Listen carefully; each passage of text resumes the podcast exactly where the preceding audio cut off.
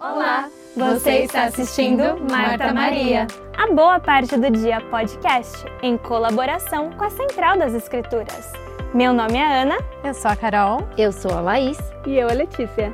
Esse ano estamos estudando o Novo Testamento. Seguindo o cronograma do manual Vem e Segue-me.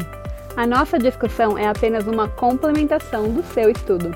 Venha conosco e sinta-se parte dessa conversa. Oi, pessoal, bem-vindos a mais um episódio de Marta Maria. Essa semana nós vamos abordar o assunto sobre a ressurreição de Jesus Cristo. Então vamos ler é, essa passagem, esses acontecimentos em Mateus 28, Marcos 16, Lucas 24, João 20 e 21.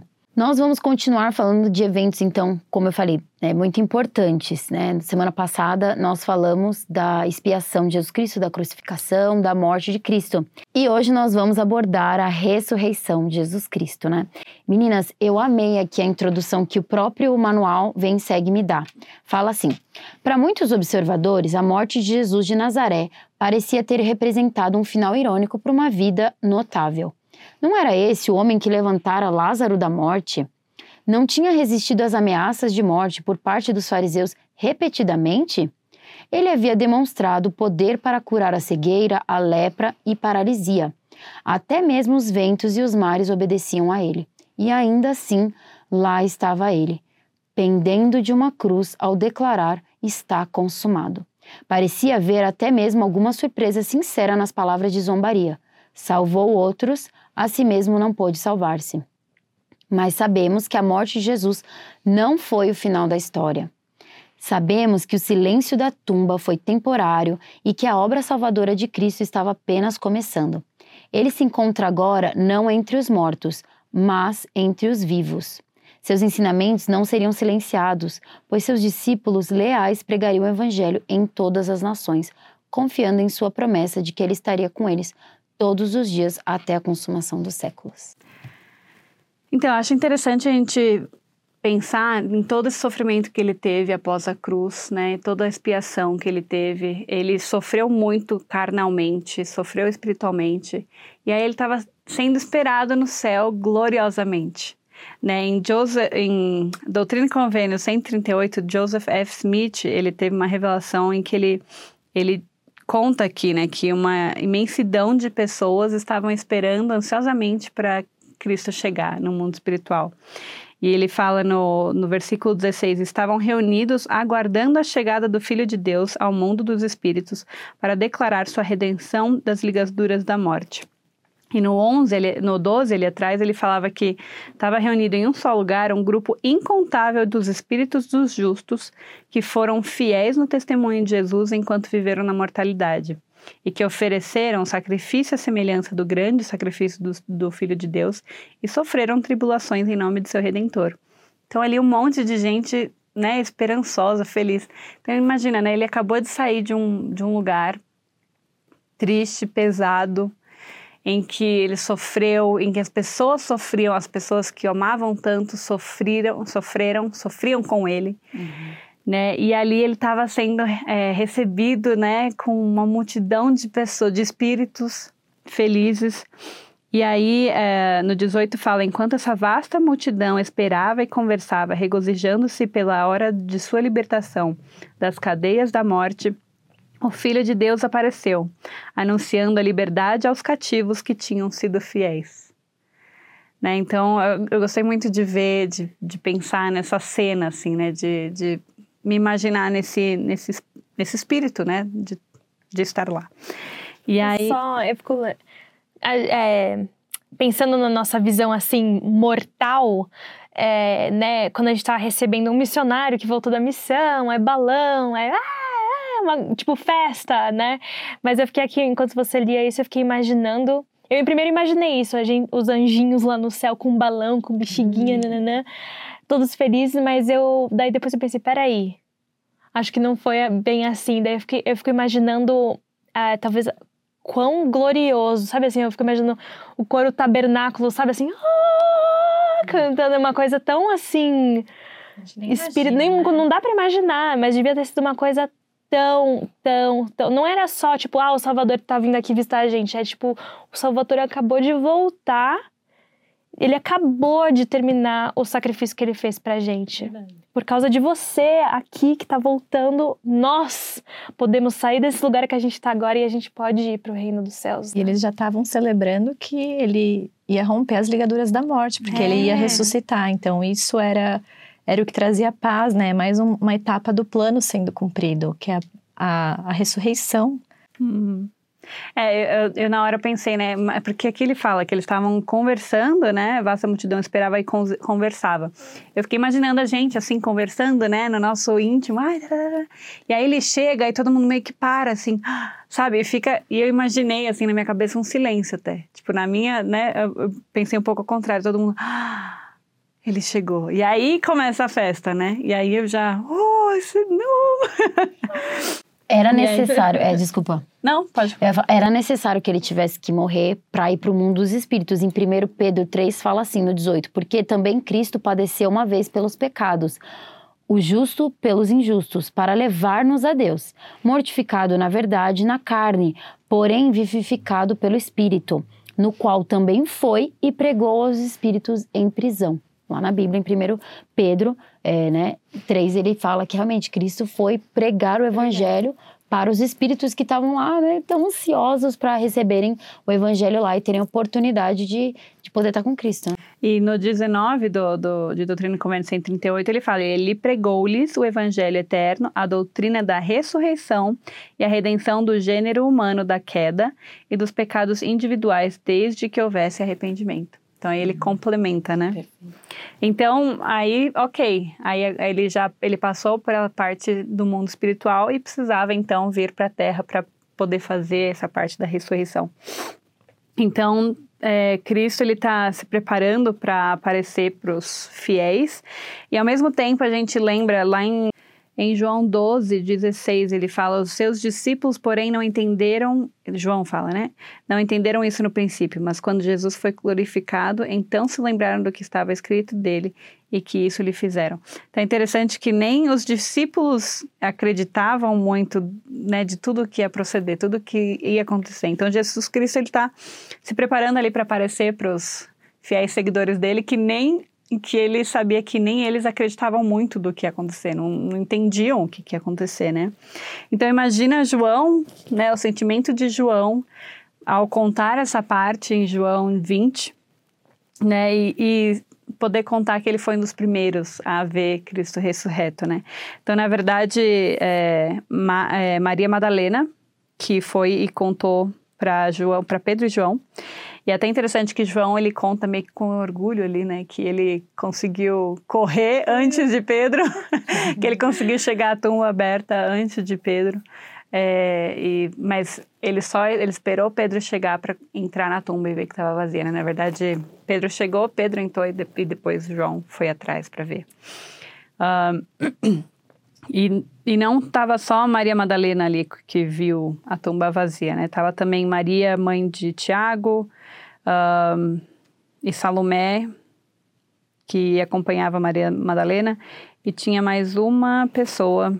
Enfim, eram, eram algumas mulheres, não era só Maria Madalena. E, e aí acontece aquilo, aquela cena que a gente tanto conhece, né? Que Maria ela chorando, né, vai para a tumba e vê tá vazia e quando ela se volta, talvez meio com olhos cheios de lágrimas, não sei, ela não reconhece quem tá ali, né? A gente imagina quando a gente tá chorando, o olho fica tudo embaçado e aí fica meio difícil de enxergar, né? E aí ela vê e fala e acha que é um jardineiro, né? Onde que vocês colocaram?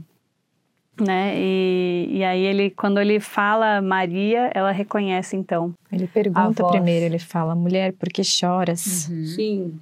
E aí ela, né, mas tão lindo que o Salvador ele tá ali, né, para porque você tá chorando, eu tô aqui, né? E que a gente possa se lembrar da. Você postou um, um Reels recente sobre as nossas orações serem um choro, né? Às vezes o choro é uma oração. E eu fiquei pensando nesse momento também, como que às vezes a gente pode estar tá no nosso sofrimento e, e pensar na que Jesus está falando isso pra gente. Mulher, por que choras? E mulher era usado de modo carinhoso naquela época, né? Uhum. Às vezes, como a gente usa talvez querida hoje, não sei. Uhum. Eu penso também assim que, tá, talvez ela não reconheceu ele porque ela estava chorando, com lágrimas e tudo mais, mas talvez também tenha sido porque ela realmente não Não imaginava, não imaginava que que ele conseguia. Que nem quando é, Cristo é, ressurreto vai visitar os nefitas, a voz fala uma vez, a voz fala uma segunda vez, a voz fala uma terceira vez, daí o pessoal escuta. Né? Então, às vezes, a gente tem que ter ouvidos para escutar, ter olhos para ver. Então, acho que naquela. Ela não imaginava que ele poderia estar lá. Então, ela estava com os olhos meio que fechados para a possibilidade Sim. de ser Cristo, né? E daí só então quando ela ouviu é, ele falando com ela mesmo que ela, opa, peraí, E a gente é muito assim também, né? No dia a dia a gente tá fazendo uma coisa e alguém chama, ô Letícia, Letícia, Letícia. Aí, opa, é, sou eu. né? Então, às vezes é isso também, a gente não tá pensando naquilo, né?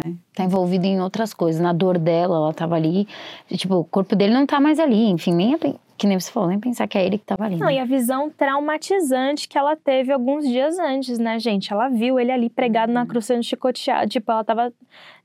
Os apóstolos, ela, todo mundo ali tava traumatizado. Jesus Cristo, o Senhor deles, o Mestre, quem, sabe, ensinou tudo pra eles, mudou a vida deles completamente. Eles viram aquela cena horrível. Então eles estavam, eu não consigo imaginar, quando a gente se sente, tipo, eu já tive meu avô morrer, minha avó morrer, a gente fica muito triste, mas agora presenciar, ver alguém morrer desse jeito deve te deixar completamente. E assim, né? E logo antes ela tava fazendo ali preparativos para poder limpar o corpo, não é? Uhum. Tava, eu tava conversando com as amigas ali, né, no particular. Exato. E eu gostei muito que Marcos foi o que, nessa parte ali de, de Maria Madalena e a outra Maria, que, é, que ele descreveu dizendo assim, né? Explicando pra gente, contando que hum, Maria Madalena e Maria, mãe de Tiago e Salomé, compraram aromas para irem ungí-lo. Né? Então imagina é, a reverência, né? o amor que elas tinham. Né? A gente já sabe, mas é lindo de ver que elas realmente, né? como a Ana falou, assim, ela estava tanto na dor dela que ela. Mas assim que ele chamou, ela reconheceu. Mas que lindo que elas foram comprar esses aromas né? para ungí-lo. Isso, né? E também, é, mais para frente ali em Marcos 16, eu achei muito interessante que Marcos descreve elas conversando, né? Porque ele fala assim, ó. é, e diziam umas às outras: Quem nos revolverá a pedra da porta do sepulcro? Então eu imaginei elas no caminho, lá, com o aroma que elas compraram para ungir o corpo de Jesus Cristo, ainda conversando assim: mas quem que vai tirar aquela pedra pesada para a gente poder entrar, né? Eu fiquei pensando no dia a dia, como às vezes a gente né, conversa as, as coisas. e Eu me senti muito dentro da história. Então, gratidão por Marcos ter descrito esse pequeno detalhe. Achei muito legal, né? E Oh. poder imaginar e tá ali, né? O amor delas, né? A reverência de, de poder é, un- ungir o Senhor mesmo, né? O amor que elas tinham por ele. Eu gosto de pensar que a gente nunca está preparado para a morte, né? Mesmo que foi muito doloroso e tal, cada morte sempre abala um pouco, né? E depois vem a parte de você preparar o funeral e fazer toda aquela cerimônia, né? Na igreja a gente faz uma cerimônia especial para quem né, coloca uma roupa na, no- na pessoa morta, né? E e assim, até é, uma vez eu participei de maquiar uma- a mãe de um amigo meu que faleceu. Eu lembro que eu fiquei assim, tão, né? Eu falei, nossa, boca dura tal. Eu passando batom nela.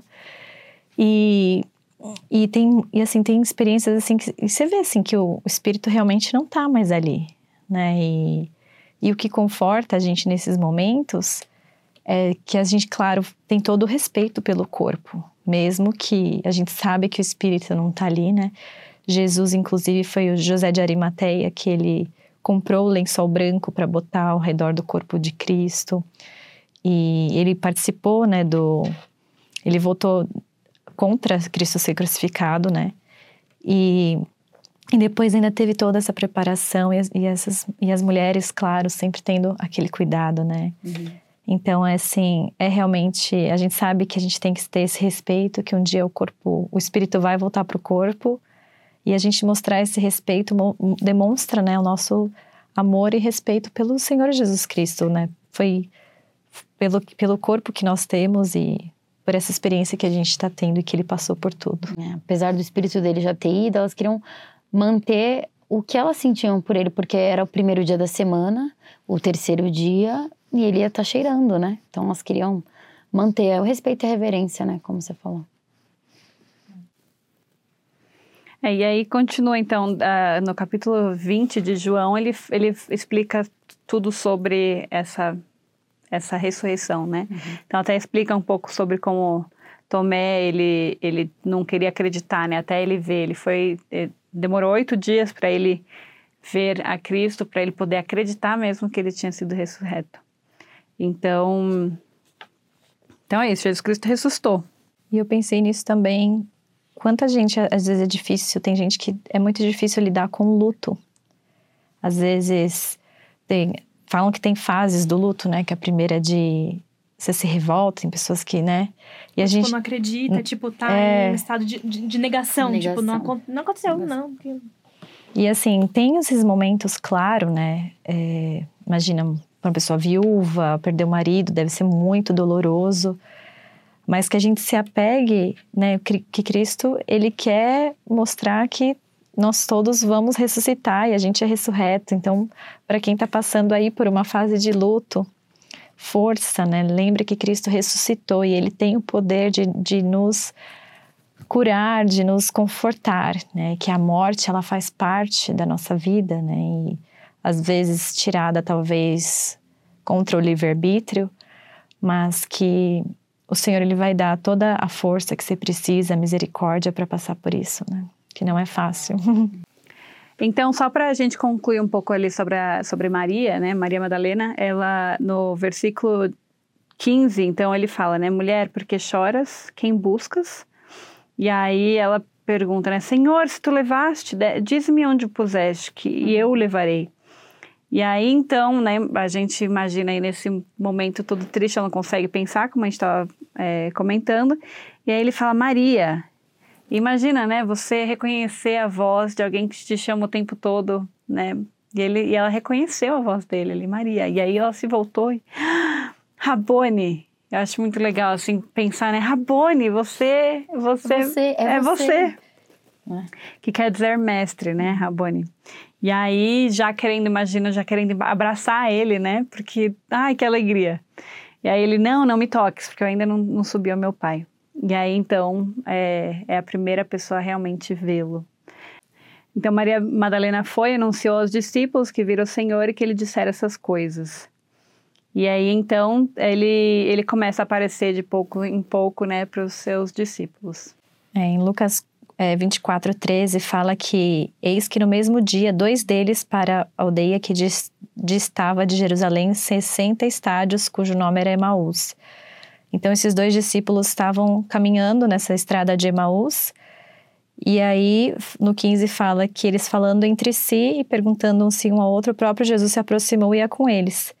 E aí no 16, interessante, fala que os olhos deles estavam impedidos de o reconhecer. Então, a princípio, eles também não reconheceram. E aí, é, depois eles reconhecem, né? E, e começa a falar, inclusive, sobre Cristo. E ele, no final ele fala que, no 29, termina falando que eles os constrangeram, dizendo: Fica conosco, porque já é tarde, já declinou o dia. Né? E eles não queriam que Jesus fosse embora. E, e se a gente né, tivesse essa oportunidade de convidar para que o Salvador ficasse conosco, será que a gente faria esse convite, fique conosco, Senhor, né? E às vezes a gente, às vezes a gente sai de uma reunião sacramental assim tão gostosa, numa reunião de testemunho que você fala, ai, não quero sair, porque a gente sabe que depois vai vir as coisas do dia a dia e a gente tem que, né, voltar a se espiritualizar. Ou uma experiência no templo, né, fogo do conselho para mim, nossa, eu lembro que a primeira vez assim que eu assisti o Espiritual D foi num, numa reunião de testemunho do, do acampamento das moças. E aí cada uma foi falando o testemunho. Nossa, eu lembro que a gente tinha feito a atividade da Árvore da Vida. E eu senti assim tão forte que assim tava todo mundo chorando, a gente chorava e a gente, ai, que delícia assim, né? E a gente, é o espírito do Senhor e você fala, Senhor, fica comigo, né? Não vai embora. Mas é, é importante a gente reconhecer a vida dele e, e fazer esse convite para ele todos os dias, né? Nas nossas orações diárias Senhor, fica comigo hoje, me ajude a tomar as decisões, a ter o teu espírito comigo. Eu fico pensando assim que isso aqui foi o quê? Três dias depois que ele morreu, né? Então, assim, eles ficaram três dias sem o Salvador. E ele já estava assim, ai Senhor, fica comigo naquele desespero. E eles só ficaram três dias sem o Senhor. E daí eu fiquei pensando, quantas vezes a gente fica talvez uma semana sem orar, sem ler as escrituras, fica sem o Senhor. Quantas vezes a gente deixa. De férias. Do, de, a gente entra em férias, então, ah, fica o mês todo lá na praia, não lê a escritura uma vez e a gente fica sem o Senhor. É, né? E eles aqui só ficaram três dias e já estavam, tipo, angustiados. E a gente, às vezes, deixa passar, deixa épocas da vida passar. Tem gente que fica anos sem ter o Senhor, né? Me lembrei muito daquele, de um dos episódios que a gente fez no passado, que a gente estava, acho que foi até com o Lucas, né? Que a gente falou muito sobre o quanto a gente, é, não, desculpa, foi depois a gente ter visto o, um serão com o Elder Godoy, que ele fala, né, pra gente, a gente não precisa esperar o domingo para estudar as escrituras, a gente não precisa esperar a semana inteira passar para a gente poder se sentir mais espiritualmente elevado, a gente tem que se levar todos os dias. Uhum. A gente tem que se levar na segunda, a gente tem que se levar na terça, na quarta. E não é apenas é, só oração. A gente tem que ter uns cinco minutinhos para o Senhor, ter uma, né, ter uma leitura das Escrituras. A gente tem que nos esforçar para estarmos sempre com o Senhor, pedir né, a companhia do, do, de Jesus, fique comigo todos os dias, para que no domingo a gente consiga preencher ainda mais o nosso copo, né? Vocês sabem que eu estou lendo um livro é, que chama Milagre da Manhã. Eu já tinha lido e queria voltar no tom da manhã e a gente né, tá até no é o book club lá, o clube do livro que a gente participa também. E aí sim tem sido ótimo, né? E eu, e eu lembrei de uma coisa muito legal que ele falou, que acho pertinente trazer aqui agora. Fala que à noite, antes de você dormir, é o tom que você dá para o dia seguinte. Então, se você já dorme e fala assim, ah, eu só vou dormir cinco horas hoje, se você já, você já vai acordar com sono no, no dia seguinte. E se você fala, não, eu, vou, eu tenho, eu vou dormir seis horas hoje, cinco horas hoje, mas eu vou acordar cedo porque eu quero fazer isso, isso, isso, você já tem esse tom, né? E aí eu fiquei pensando quão importante é realmente a gente fazer esse ritual para dormir em oração. Falar, Senhor, eu vou dormir fazer a oração com intenção, né? Com sentimento, que às vezes está tão cansado, faz a oração automática e esquece, né? E aí acorda com aquela preguiça de levantar. E essa preguiça, né? A gente já começa, talvez, não fazer a oração que a gente devia, né? Pra... Então, que é legal a gente pensar um desafio aí para a gente fazer essa semana, lembrar antes de dormir do tom que vai ser amanhã. Já falar, vou acordar, não importa o tempo de sono, não se preocupar com as suas horas de sono. Preocupa no que você vai realizar no dia seguinte e nas coisas que você tem que fazer. Então, achei bem legal a gente pensar no dia anterior, né? Uhum. Pensar em Cristo. Muito legal. Não, e eu gostei também que você pensar que é, os apóstolos agora eles iam aprender uma lição nova. Né? Jesus Cristo não estava lá mais fisicamente, mas eles podiam ainda ter o Senhor com eles, uhum. mas não pessoalmente. Então, aqueles três dias que se passaram, que eles estavam sentindo a falta de Cristo, mal sabiam eles que eles ainda podiam sentir uma conexão com o Salvador. Né? Então, é, eu acho interessante que agora eles. E, e, é por isso que eles não conseguiam ver. Por isso que é, é importante a gente escutar a experiência de outras pessoas. Eu gosto muito de ler livro de psicologia, como o cérebro funciona e tal. Então, até eu saber que uma montanha pode se mover, até eu ver, ou alguém que eu conheço falar para mim que ele viu a montanha se mover, eu não vou conseguir acreditar. Então, por isso que eles não conseguiram, não era, não era uma coisa assim real, na, tipo, pessoas não se levantam depois que elas morrem né? Maria não conseguiu ver porque aquilo não era uma, a realidade dela. Eles também não conseguiram ver porque não era a realidade deles, né? Então, a partir do momento que, que alguém... Lázaro reviveu, não ressuscitou, né? Exatamente. Mas ele, eles eles acreditavam no poder de Jesus, com certeza, mas não tinham. Mas Jesus não estava lá, né? É, Jesus pra não eles é. se A reviver. pessoa que tem poder. E eles foram as testemunhas, né? Então é o que você foram, falou, pra é. gente é fácil, porque eles foram nossas testemunhas e a gente tem um livro aqui, enfim, É. né? Que a gente lê sobre isso. Eles não tinham, né? Então acho que o que fala aqui que estava impedido, né? E eu estava lendo aqui, é que eles não, é, espiritualmente, acho que eles não. Não existia essa possibilidade. É, sim, então, Não existia essa possibilidade. apesar deles saberem que o Senhor ia. O Senhor falou, né? Mas. Enfim. Mas não entendiam. É, mas os Exato. apóstolos, Tinham total tudo que a gente aprendeu aqui, gente, até agora, foi que os apóstolos não estavam entendendo bastante coisa, né? Porque o, o Jesus Cristo veio com cada ensinamento diferente que eles ficavam, quê? Peraí, então Se tá. a gente não entende muita coisa, imagina eles, né? Eles que Exatamente. estavam ali com ele o tempo todo. E Mas eles a gente estavam- estuda E eles tinham a anos e cabeça da anos. lei de Moisés, né? A gente já tem a doutrina de Cristo É, com a gente. Já tá tudo E mastigadinho. tudo aqui isso era em Três anos. Cara, a gente teve anos de escola dominical, de, de aprendizado nas moças, na primária. A gente está sempre aprendendo sobre o mesmo evento. Eles tiveram ali três anos para poder ali, né? acompanhar tudo, aprender tudo e, e, e não, né, eles provavelmente não, não tinham escrito tudo, não era todo mundo que escrevia, não era todo mundo que mantinha um diário. Então imagino que eles não ficavam relendo assim, ai, como, como é que foi aquele milagre mesmo? Né? O que aconteceu? Ah, ele comentou né? uma coisa assim mesmo. É. Ele falou de alguma coisa mesmo. Então, assim, a gente, a gente aqui, a gente demora um pouco para aprender, né? Eles que estavam com ele, por mais que estava ali com ele, né, vivenciando tudo aquilo, eles foi apenas um ano, foi muito rápido. Eu acho pertinente a gente também falar, já que a gente tá conversando dessas, de acreditar, de não ver, de falar um pouco sobre Tomé também, né? Que ele. é, os discípulos vieram para ele, testificaram: Ó, a gente viu o Senhor. É, e aqui em João 20, no versículo 25. Tomé fala: Se eu não vir o sinal dos cravos em suas mãos, e não puser o dedo no lugar dos cravos, e não puser a minha mão no seu lado, de maneira nenhuma o crerei. Né? Então ele tava assim: Ó, gente, se eu não ver, Botando todas as condições para acreditar, Botando- né? É, eu tenho que tocar, tenho que botar a mão. Ah, e daí só, enfim, eu acho que oito dias, né, se passaram que então Jesus chegou ah, e apareceu para Tomé e daí ele realmente acreditou, né?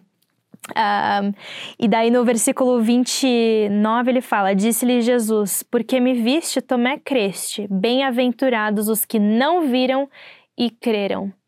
E eu fico pensando assim, quantas vezes ah, a gente passa por situações é, similares também, que a gente não acredita porque a gente não consegue ver. Ah, mas isso não é racional. Não, Até não faz sentido. né? É, exatamente. A nossa bênção patriarcal contém, pode conter coisas que vão acontecer no futuro, né? Ah, mas a gente não. Difícil Como acreditar sem, eu sem fazer estar ali. isso? Ah, não, não, isso aqui nunca vai Ou- acontecer comigo. Ou até para cumprir mandamentos também. Às vezes existem sacrifícios e coisas que a gente não vê, né? É, Como, tipo, por exemplo, os, dois os dois estudantes, precisa de uma fé para casar. Ai, mas como que a gente vai sustentar? Claro, né? Tem que ter um, um- cada pessoa é cada pessoa e sabe um pequeno planejamento. Mas não precisa, será que precisa ter tudo planejado para poder casar, né? Então a gente sempre tem que realmente balancear e, e lembrar de que às vezes a Ter gente fé sem ver. ter fé sem ver, que é sem mais ver difícil. o futuro, sem ter a maior compreensão daquilo que está, está por vir, né? É, e tá aí a palavra mágica, né? Que é fé. Em Alma 32, é um capítulo que fala bastante sobre fé. Ahn, e daí no 17 ele fala assim: Sim, há muitos que dizem: se nos mostrardes um sinal do céu, saberemos com segurança, então acreditaremos. Agora eu vos pergunto: isso é fé? Eis que vos digo não, porque se um homem sabe uma coisa, não tem motivo para crer, porque a sabe. Então, se você sabe de uma coisa, não tem por que que vai ter fé. Você sabe? Tem coisas que o Espírito vai nos guiar, né, para saber se é verdade ou não. Mas de um modo geral, quando se trata, né, da, dos ensinamentos de Cristo, a gente sempre tem que ter fé. É, em, em João, um pouco antes ali de Tomé, eu achei legal que ele que a gente aprende também que Jesus Cristo ele deu o Espírito Santo para os apóstolos, né? Uhum. Que ele fala ali Paz esteja convosco. Assim como o Pai me enviou, também eu vos envio a vós. Daí no 22, e havendo disto isso, assoprou sobre eles e disse-lhes, recebei o Espírito Santo. Então aí, uh, o, presidente, o apóstolo, na época, Harold Billy, em 55, 1955, ele, ele sugeriu que nesse momento, depois da morte de, do Salvador, ele tinha provavelmente confirmado e dado a eles o Espírito Santo. Porque ele tinha falado anteriormente que ele iria, depois que eles tivessem ido embora, ele iria enviar a eles outro consolador. consolador. Isso. É interessante também, Letícia, que no 23 ele fala: Aqueles a quem perdoardes os pecados lhes serão perdoados, e aqueles a quem os retiverdes lhes serão retidos. Então a gente vê que ele não só deu a eles o Espírito Santo, mas ele também deu a autoridade de liderar. De liderar a igreja, de perdoar pecados, de ser um bispo, de ser o novo líder, o profeta, né? O novo quem vai, porque a única pessoa que tem essa autoridade de perdoar pecado é realmente quem tem o santo sacerdócio uhum. e quem está em uma posição de liderança. Verdade. Legal, meninas. Maravilha. Você diz perdoar pecado, você diz.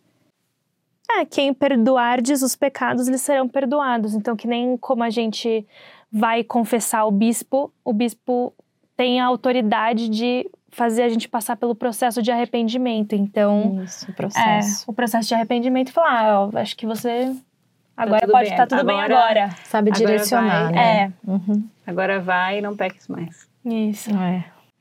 Muito bem. Então, continuando para um, dos eventos, então Jesus Cristo, é, em João 21, descreve ele é mais uma aparição aos discípulos, né? Junto do mar de Tiber, Tiberiades. E dessa vez, assim, assim como ele quando chamou, né, os discípulos, eles estavam pescando, enfim, alguns deles, é, ele fez isso meio que novamente, né? Eu queria é, analisar com vocês a diferença, né, do, do, do, ensinamento que ele dá. Então, lá no 21, é, ele diz assim, no 4, Lele, você pode ler o 4, 5 e o 6 pra gente? E sendo já amanhã, Jesus se apresentou na praia, porém os discípulos não reconheceram que era Jesus. Disse-lhes, pois, Jesus: Filhos, tendes, tendes alguma coisa de comer? Responderam-lhe: Não. E ele lhes disse: Lançai a rede para o lado direito do barco e achareis. Lançaram-na, pois, e já não a podiam tirar, pela multidão dos peixes. Uhum. Carol, lê pra gente então 7 e 8. Então aquele discípulo a quem Jesus amava disse a Pedro: É o Senhor. E quando Simeão Pedro ouviu que era o Senhor, cingiu-se com a túnica, porque estava nu, e lançou-se ao mar. E os outros discípulos foram com o barco, porque não estavam distantes da terra, senão quase duzentos côvados, levando a rede dos peixes. Ana 9, 10. Logo que desceram para a terra, viram ali umas brasas e um peixe posto em cima e pão. Disse-lhe Jesus: Trazei dos peixes que agora apanhaste. Simão Pedro subiu, puxou a rede para a terra, cheia de cento e cinquenta e três grandes peixes. E mesmo sendo tantos, não se rompeu a rede. Disse-lhe Jesus: Vinde, jantai.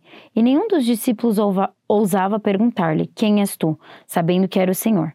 Chegou, pois, Jesus e tomou pão e deu-lhe e deu-lhe semelhante peixe. E já esta era a terceira vez que Jesus se manifestava aos seus discípulos, depois de ter ressuscitado dos mortos. E depois de terem jantado, disse Jesus a Simão Pedro: Simão, filho de Jonas, ama-me mais do que estes? E ele respondeu: Sim, Senhor, tu sabes que te amo. Disse-lhe ele: Apacenta os meus cordeiros. Aí ele fala de novo: Simão, filho de Jonas, amas-me? Sim, Senhor, tu sabes que te amo. E ele falou de novo: apacenta as minhas ovelhas. E uma terceira vez, Simão, filho de Jonas, amas-me? Simão entristeceu-se por lhe ter dito uma terceira vez: Amas-me? E disse-lhe: Senhor, tu sabes todas as coisas, tu sabes que eu te amo. Jesus disse-lhes: Apacenta as minhas ovelhas. Eu achei interessante porque a gente estava comentando dessa questão de chamar, né? Letícia, Letícia, eu falo três vezes, e o Senhor falou três vezes, né? Para Simão, né? quão importante era reconhecer isso, que o Senhor queria que ele apacentasse as ovelhas, né? Ele não falou isso só para Simão ali, filho de Jonas, né? Ele falou isso para os discípulos, que, bom, eu passei aqui, né? Eu ressuscitei, eu precisava fazer isso, meu corpo, e, a, e agora uma última lição aqui que eu quero deixar com vocês, né? Apacenta as minhas ovelhas, né? E eu, eu fiquei pensando, como será que a gente pode cumprir isso como discípulas de Jesus Cristo? Olha, é, antes de eu responder a tua pergunta, hum. tem uma citação, é, tem um discurso do Elder Holland de outubro de 2012, chama O Primeiro Grande Mandamento. E daí Elder Holland está contando essa história é, e só que ele tá tomando algumas liberdades, assim, que ele, ele fala, assim, para talvez adicionar um pouquinho de mais no que de interpretação, é. Uh, então ele fala assim. Ele tá contando nessa última vez, pela terceira vez, Senhor, tu sabes que eu te amo. Ao que Jesus re respondeu, e novamente reconheço a liberdade que tomo, talvez dizendo algo assim: Pedro, então por que você está aqui? Por que voltou a essa mesma praia, junto às mesmas redes, tendo essa mesma conversa?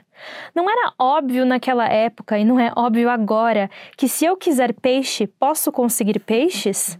Do que eu realmente preciso, Pedro, são discípulos e preciso deles para sempre. Preciso de alguém para apacentar minhas ovelhas e para salvar meus cordeiros. Preciso de alguém para pregar meu evangelho e defender minha fé. Preciso de alguém que me ame de verdade e que ame o que o nosso Pai Celestial me comissionou a fazer. Nossa mensagem não é frágil e a tarefa não é fugaz, não é desafortunada nem irrealizável, nem será relegada às cinzas da história. É a obra do Deus Todo-Poderoso e deve mudar o mundo. Portanto, pela segunda vez e presu presumivelmente pela última vez, Pedro, estou lhe pedindo que deixe tudo isso para ensinar e testificar, para trabalhar e servir lealmente até o dia em que eles farão com você exatamente o que fizeram comigo. É, então, assim. É, é, um é momento... isso que a gente tem que fazer, é isso que a gente precisa fazer para apacentar suas ovelhas. É deixar, é deixar o carnal, o humano do dia a dia. Por que a gente está voltando e cometendo os mesmos erros? Por que a gente só está fazendo a mesma coisa todo dia? Se a gente sabe que a gente tem que começar o dia com oração, escritura, é, serviço, por que, que a gente não está fazendo isso? E eu acho que é isso que, que Cristo, a mensagem dele aqui, gente, vocês não. Acorda! Vamos acordar da soneca de vamos domingo acordar, à tarde? É, vamos, vamos fazer acordar. visita, vamos ministrar. Como vamos... que a gente pode ser, como pod podemos ser os mesmos depois de tanta coisa que a gente já sentiu é. e presenciou, né? Eu acho que é. eles eram pescadores e ali eles voltaram novamente, né? E, e é. quantos de nós não fazemos isso exatamente, né? A gente tem que se transformar. É, é isso, o Senhor está aqui mostrando. Não, eu, eu te ensinei, agora é outra coisa. Você vai viver outra coisa, né? E é bem simbólico Desculpa. Ah, Não, e é bem simbólico essa parte que ele está mostrando, né? Olha aqui, de novo, eu tô aqui te dando todos os peixes, mostrando também, né? Olha, se você for lá para sentar minhas ovelhas, eu vou te ajudar a pegar os peixes. Eu vou te ajudar. Você nem precisa pensar em pegar peixe. Perfeito. Exato, e é muito, é muito isso que a gente, hoje em dia, né? Quem vai servir missão por dois anos, um ano e meio. O Senhor vai te ajudar a pegar as pessoas que estão, que estão preparadas para ouvir o Evangelho. Ele vai te ajudar a, a, saber o caminho das pessoas certas. E quando voltar, ele vai te suprir todas as necessidades também. Exato, ele que ele foi ali, ele deu o café da manhã, pra, né? Ele, ele sabia que eles estavam cansados e ele foi lá e deu pão para eles. Né? Ele teve essa preocupação em alimentar os apóstolos deles, que mesmo não fazendo o que ele queria que fizessem, né, ele queria que eles estivessem apacentando as ovelhas, e mesmo assim ele foi lá e, e, deu um café da manhã, ele, né, ele ajudou eles a, a, estarem nutridos fisicamente também. E ele comeu com eles, né, então hum. mostra também que um corpo ressurreto pode comer. Verdade. E, e eu gosto de pensar também no amor que ele colocou nessa questão de se você me ama, apacenta as minhas ovelhas. Então os mandamentos não é porque você tem que fazer, é por amor. Por amor. É muito maior, né? Ele vai te dar os peixes depois. Qualquer mandamento que você tá tendo dificuldade, ame o Senhor, né? Faça, mesmo que tá com dificuldade, se esforce, né? Deus ama o esforço, né? A gente já aprendeu, o profeta Nelson falou já pra gente isso. Então, que a gente, né, possa lembrar disso daí. Com certeza. Bom, chegamos ao final do nosso episódio semanal, mas a conversa boa não para por aqui. É, por favor, compartilhem conosco aí no, nos comentários no YouTube, no nosso Instagram, alguma coisa que vocês tenham sentido, um conhecimento a mais, um testemunho, tá bom? Então, até semana que vem. Tchau, tchau. Muito obrigada por estar aqui. Se você gostou do nosso conteúdo, deixe um like, um comentário e se inscreva no nosso canal. Nosso podcast também está disponível no Spotify e Apple Podcast. Se você quer ficar mais ligado ainda no nosso conteúdo, nos siga no Instagram, em arroba Marta Maria Podcast.